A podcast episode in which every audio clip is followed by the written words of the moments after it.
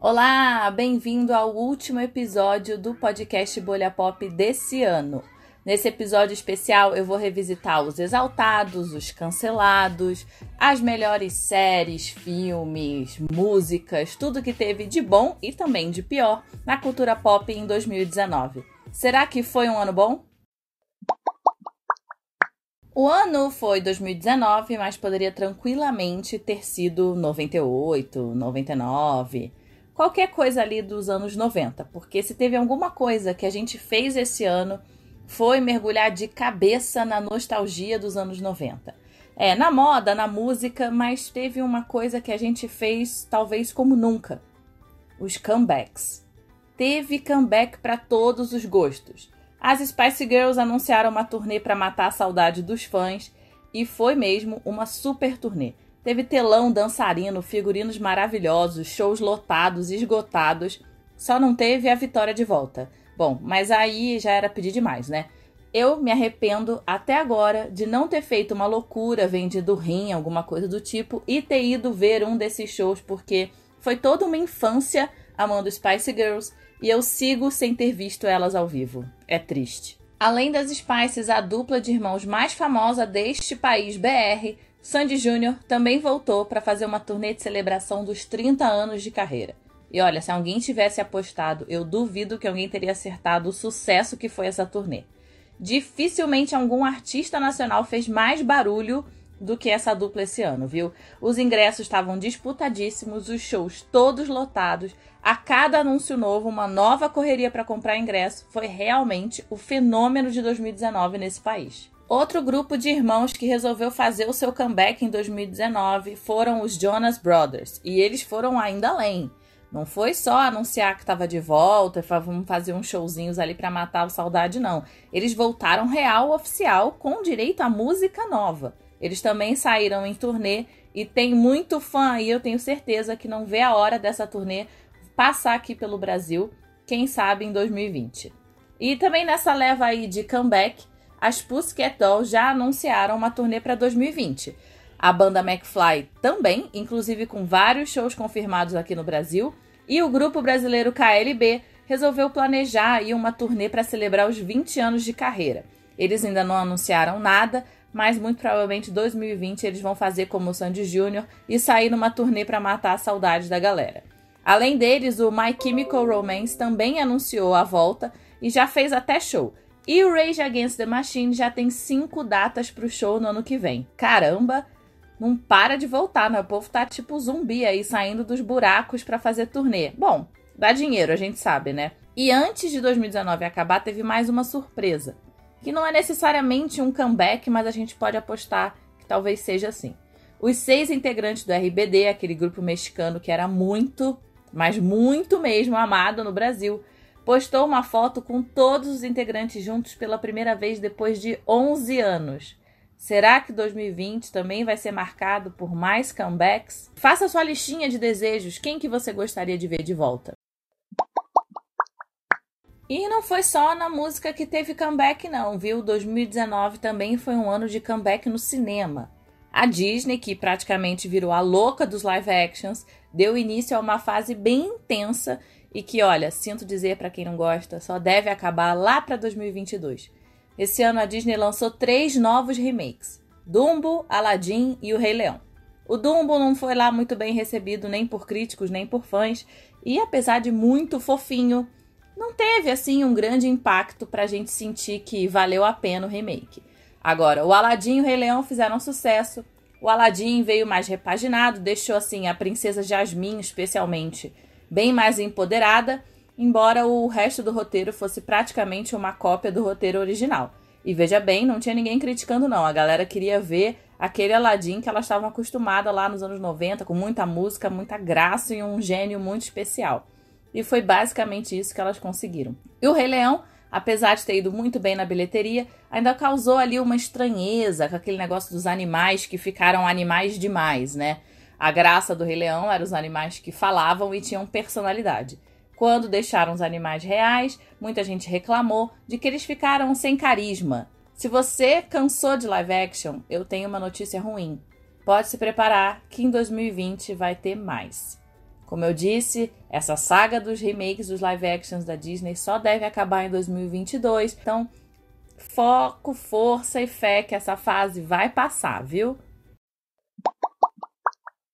E 2019 também foi aí um ano de encerramento para muitas histórias, né? Muitas grandes sagas chegaram ao fim esse ano. Acho que Game of Thrones talvez tenha sido uma das principais. Game of Thrones foi uma das maiores e mais grandiosas séries da década, né? Não tem nem o que discutir.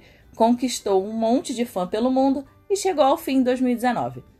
O negócio é que a temporada final decepcionou com personagens que estavam bem mal desenvolvidos, um monte de buraco na história, uma correria danada para finalizar, aquela coisa meio escola de samba na reta final quando já tá batendo tempo, sabe? Que vai todo mundo meio correndo e aí você não consegue prestar muita atenção no que tá de bom ali. Sem contar o último episódio que fez muita gente lembrar de Lost, né? E não pelo bom sentido, mas da decepção que foi o final de Lost depois de muito tempo. Depois de anos nos perguntando quem estaria no trono, a resposta não poderia ter sido mais decepcionante, né? Era melhor não ter ficado ninguém, se era para ficar o Bran. Sei lá, essa é a minha opinião. Para mim, eu conto como se a Sansa tivesse ficado no trono, gente. Ela virou a rainha do norte, para mim virou a rainha de tudo. É só isso que eu tenho a dizer. Mas tudo isso apaga o que a série foi? Claro que não, né? A série era uma série cara, cheia de personagens bons, cheio de grandes e batalhas épicas, reviravoltas, muita discussão política. Então, Game of Thrones certamente vai ser uma série que vai ser lembrada por muitos e muitos anos. Chegou ao fim não no seu melhor, mas isso não anula tudo que ela foi.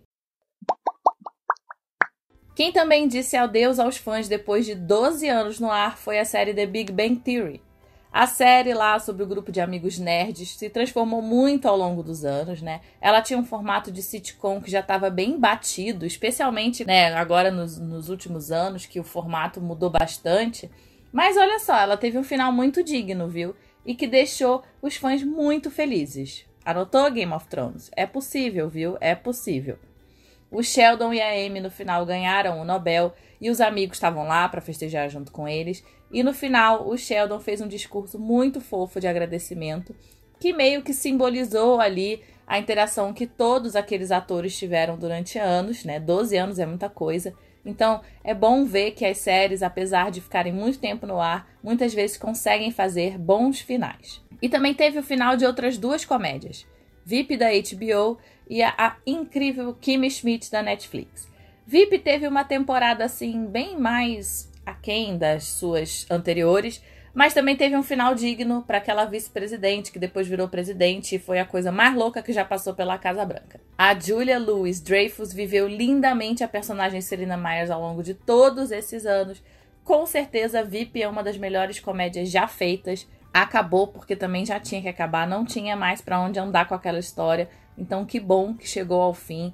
E apesar da temporada não ter sido muito boa, o último episódio foi muito bom. Eu gostei do final, não fiquei decepcionada em nenhum sentido. Agora, a história da Kim Schmidt, aquela mulher que viveu uma parte da vida em um bunker, né, e só vai descobrir o mundo quando ela já é adulta, também teve um final digno e terminou quando já estava correndo risco de ter se estendido demais na história, né?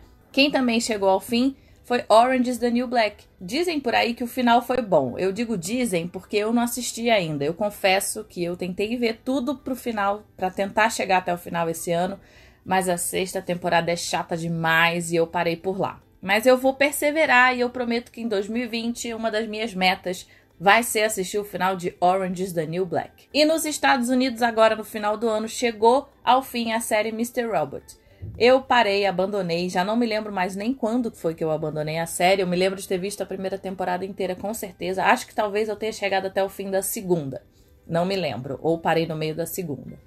Mas, pelo que eu li, a quarta e a última temporada retomou o ritmo da primeira, reconquistou muitos fãs e a saga do hacker mais doido que a gente já conheceu teve sim um fim satisfatório. Embora não tem previsão ainda desse final passar aqui pelo Brasil, porque a gente não sabe quando que vai estrear essa quarta temporada. Também chegou ao fim a série Silicon Valley, aquela série lá sobre os nerds do Vale do Silício, mas essa série foi praticamente esquecida no churrasco e ninguém se importou muito com o final. E eu quero acreditar que Big Little Lies chegou ao fim, então estou colocando ela nesta listinha aqui de séries que chegaram ao fim.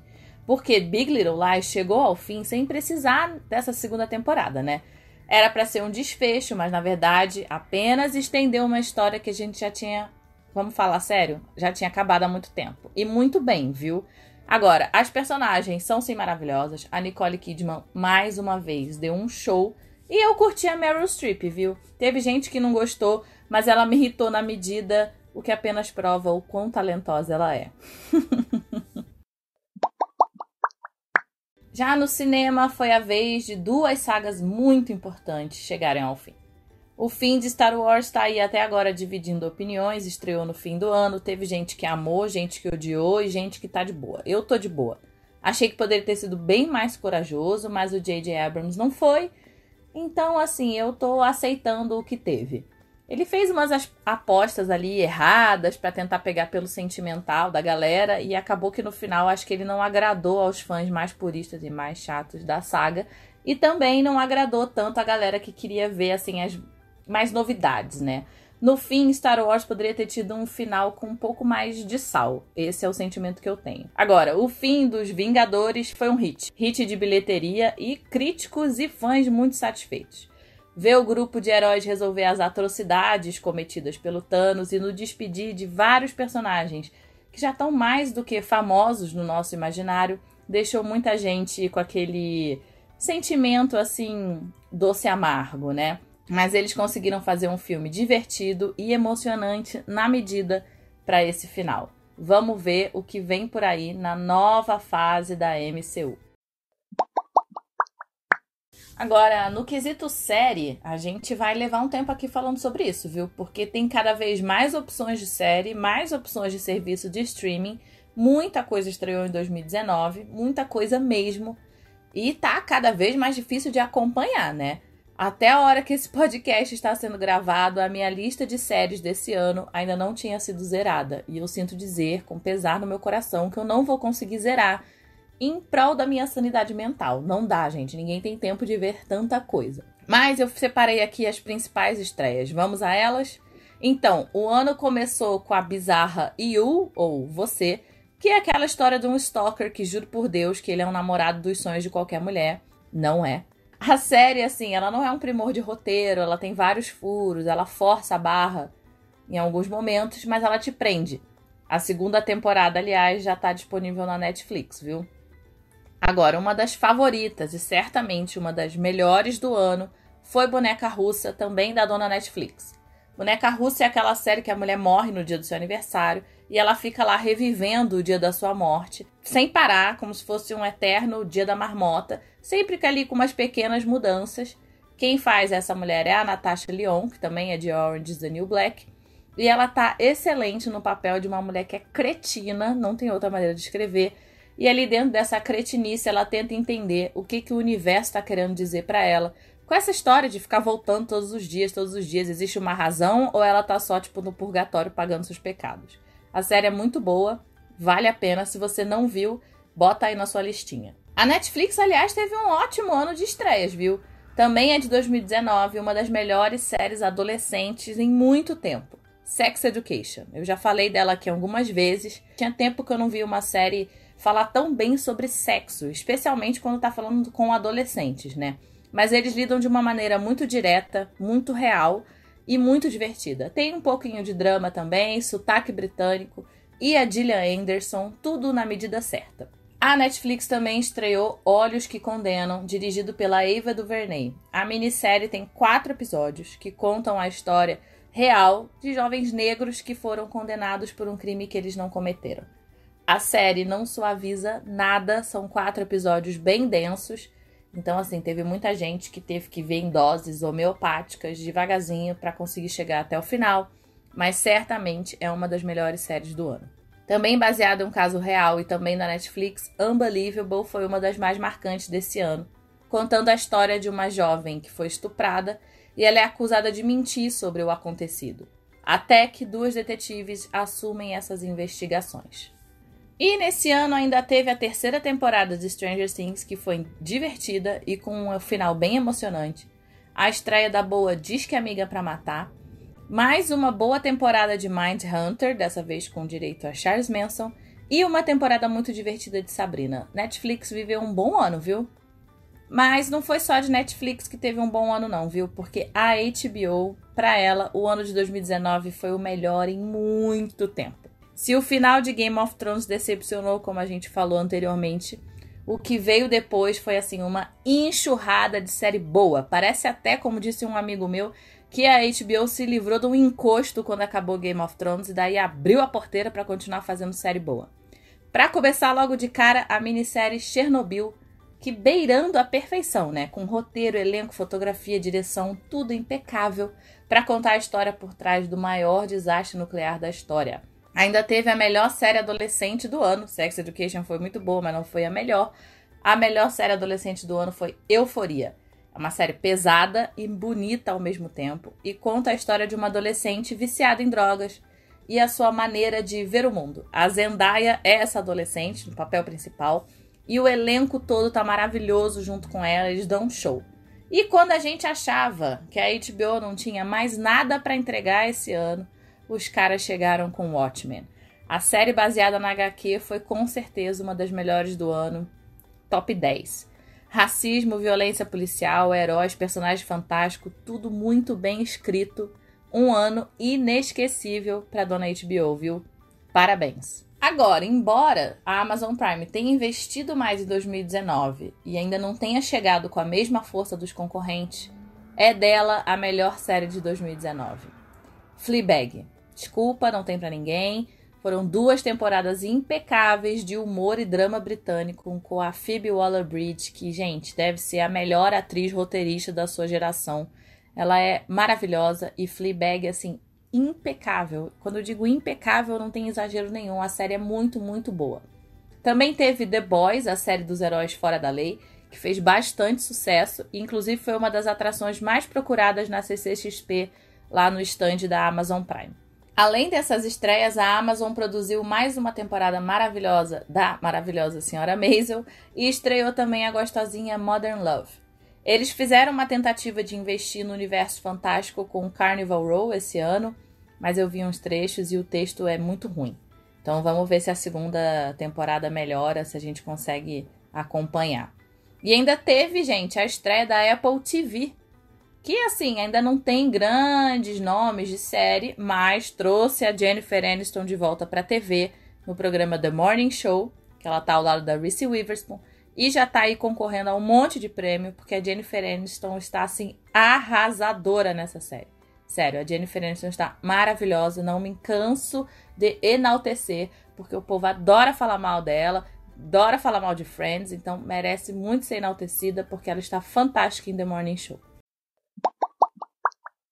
O cinema também viveu grandes momentos em 2019. Como eu disse antes, duas grandes sagas queridas pela audiência chegaram ao fim e teve um monte de live action. Mas quem chamou a atenção de verdade nos cinemas foi um vilão. O Coringa estreou e levou milhares de pessoas ao cinema. Bateu mais de um bilhão de dólares de bilheteria.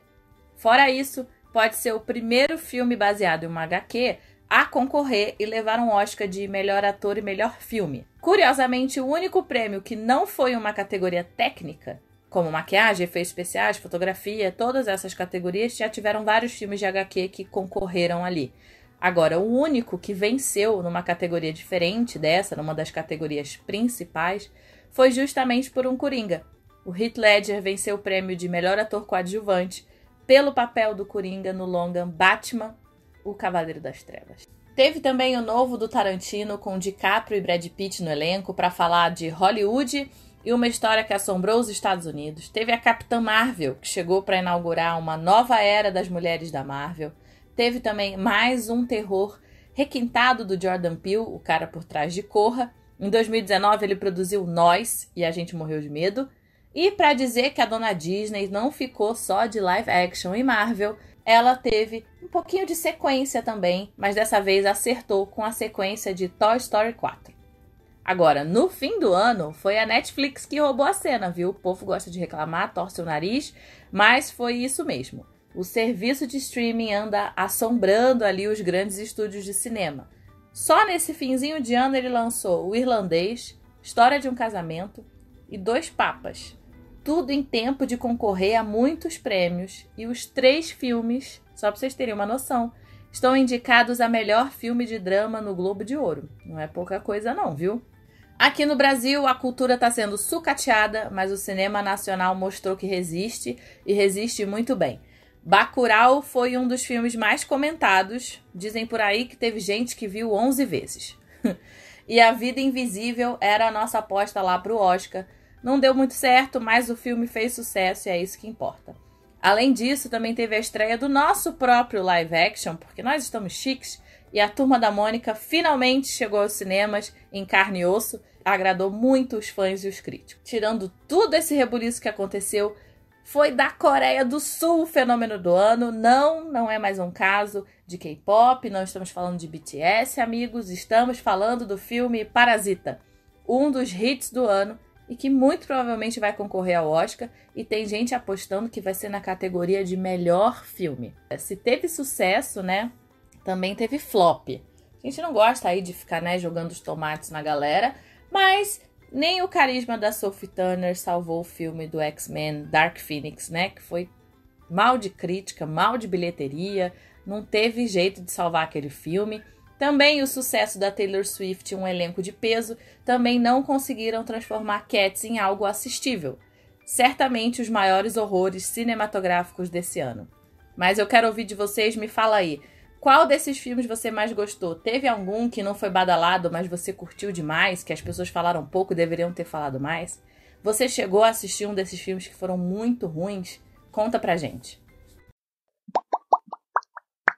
Já falamos de série, já falamos de filme, então vamos falar de música. Eu vou ser sincera, eu já vi anos melhores para música do que 2019, para música pop. Achei que esse ano ficou bem concentrado em alguns nomes, Três artistas bombaram merecidamente esse ano: a Billie Eilish, a Lizzo e o rapper Little Nex X. Né? A Billie tem só 18 anos, mas já dá para dizer que ela não tá aí a passeio. Fez o seu nome em 2019, Bad Guy virou hit, tocou o ano todo, ganhou versão brag funk, o que para mim qualifica como hit total. O CD de estreia dela é todo bom e com certeza eu acho que a Billy ela veio para ficar. Não acredito que ela vai ser assim alguém que vai desaparecer muito rapidamente, não. O rapper Little Next X fez sucesso no YouTube com rap sobre precisar trabalhar e daí, né, essa mistura de rap com country colou na cabeça das pessoas, nunca mais desgrudou. E Old Town Road foi a música das mais tocadas do ano. Já a cantora Liso já estava aí na batalha há alguns anos, mas foi em 2019 que ela virou 100% That Bitch. A música Truth Hurts finalmente chegou ao topo da Billboard, levou junto com ela várias outras músicas do excelente álbum de estreia da Lizzo. E esses três aí têm potencial ainda para levar alguns Grammys para casa, todos eles estão indicados. E se eles foram novidade, né? Teve gente que já, tava, já é muito conhecida, mas lançou bons álbuns esse ano. A Madonna, por exemplo, voltou com um álbum excelente que é por conceito, não é para todo mundo, não é um álbum que vai tocar facilmente na rádio, mas não dá para dizer que é um álbum ruim. É um álbum excelente e que mostra um lado totalmente novo e a capacidade da rainha do pop de se reinventar. Já o Kanye West prometeu, enrolou, finalmente lançou o seu álbum gospel. O Jesus is King é bom, mas não conquistou muita gente não, viu? Não sei se é o cansaço em relação à figura do próprio Kane nos últimos anos, que virou uma figura confusa, que a gente não sabe muito bem o que, que quer, para onde está indo, vive se metendo em polêmica, fala umas coisas sem sentido. Mas assim, o fato é que nenhuma música do álbum Jesus is King pode ser chamado de hit. A Taylor Swift resolveu voltar ao romance esse ano com Lover, mas assim como o rival Kane, ela fez um álbum bom, mas sem grandes momentos capazes assim de causar aquele mesmo efeito que 1989. O Lover foi melhor do que Jesus is King nas paradas com certeza, mas melhor do que esses dois retornos foi o retorno do Harry Styles que eu já falei aqui inúmeras vezes. O segundo álbum dele só mostra o quão talentoso esse menino que veio do One Direction é. E eu ainda curti demais o álbum do produtor Mark Ronson, não vi muita gente comentar sobre esse álbum, mas é um álbum só com parcerias femininas e eu vou contar para vocês, não tem nenhum defeito esse álbum, nenhum. Pode procurar, se não vai encontrar. Outro álbum que eu gostei bastante foi o da Charlie XX, que fez um álbum também cheio de parcerias maravilhosas e certamente um dos melhores álbuns do ano. Um dos melhores também que ficou aí meio fora do radar de algumas pessoas, mas é um dos melhores álbuns do ano. E 2019 ainda teve espaço para o Thank You Next da Ariana Grande. Ela mal deixou a gente respirar depois do sucesso lá do Sweetener e lançou um novo álbum em seguida. E ainda terminou o ano lançando um álbum ao vivo. Algo me diz que em 2020 a gente não vai ver muito a Ariana Grande e tudo bem, né? Já no quesito Made in Brasil, para mim, o ano pop foi da Ludmilla. Ela lançou seu primeiro álbum ao vivo, mas cheio de inédita, e todas essas inéditas são puro suco desse pop brasileiro, que é uma mistura de funk, axé e tudo mais que vier. A Anitta seguiu bombando, mas fez um ano que praticamente foi só de parcerias, inclusive a melhor parceria dela foi com a Ludmilla em Onda Diferente. E a gente já vai falar da treta que essa música acabou causando, mas também é uma das melhores músicas do ano. E outro álbum de sucesso aqui brasileiro lançado em 2019 foi o álbum Amarelo do Emicida, também um dos melhores do ano na minha humilde opinião. Dá pra ouvir assim, enquanto você espera 2020 chegar, pra você já ficar com aquele coração cheio de good vibes. E diz aí pra mim quais foram as melhores músicas e os melhores álbuns de 2019 para você, o que que não saiu do seu ouvido ali naquela retrospectiva. E chegou a hora do show dos cancelados, porque se teve uma coisa que a gente discutiu em 2019 foi se alguém merecia ou não ser cancelado. É claro que a tal da cultura do cancelamento precisa ser analisada e discutida e debatida, mas olha, tem gente que honestamente tá fazendo hora extra, tá fazendo hora extra, tem que tomar uns coió assim de vez em quando, entendeu? Então aqui, ó, na listinha dos cancelados do ano, tem o MC Gui, que, né, teve a manha de zoar uma menina na Disney e filmar uma situação pra lá de constrangedora. Na hora de pedir desculpa, ficou pior ainda. Então, assim, riscando da listinha. Outro também que não se cansa de se meter em polêmica é o tal do Carlinhos Maia. Usou até a depressão do Whindersson e de outros fãs para ficar arranjando treta na internet. O cara se acha muito engraçado e é só muito bobo mesmo, então tchau.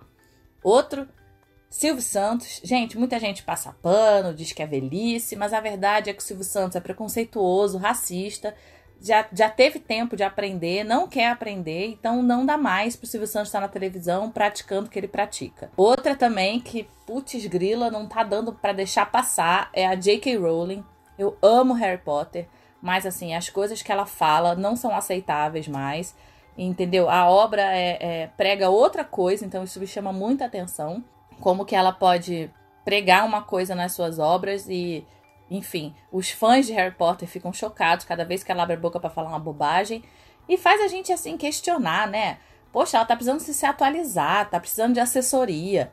Enfim, teve muito mais gente cancelada por aí em 2019, mas o meu desejo para 2020 é que essas pessoas se atualizem, estudem, procurem saber melhor das coisas antes de falar besteira por aí, porque, sério, não dá mais pra gente ficar tolerando certo tipo de coisa, viu? Além dos cancelados, 2019 teve treta também, viu? Talvez a mais comentada, a que mais mobilizou o povo desse Brasil e que mais rende memes até hoje foi José Loreto traindo a Débora Nascimento.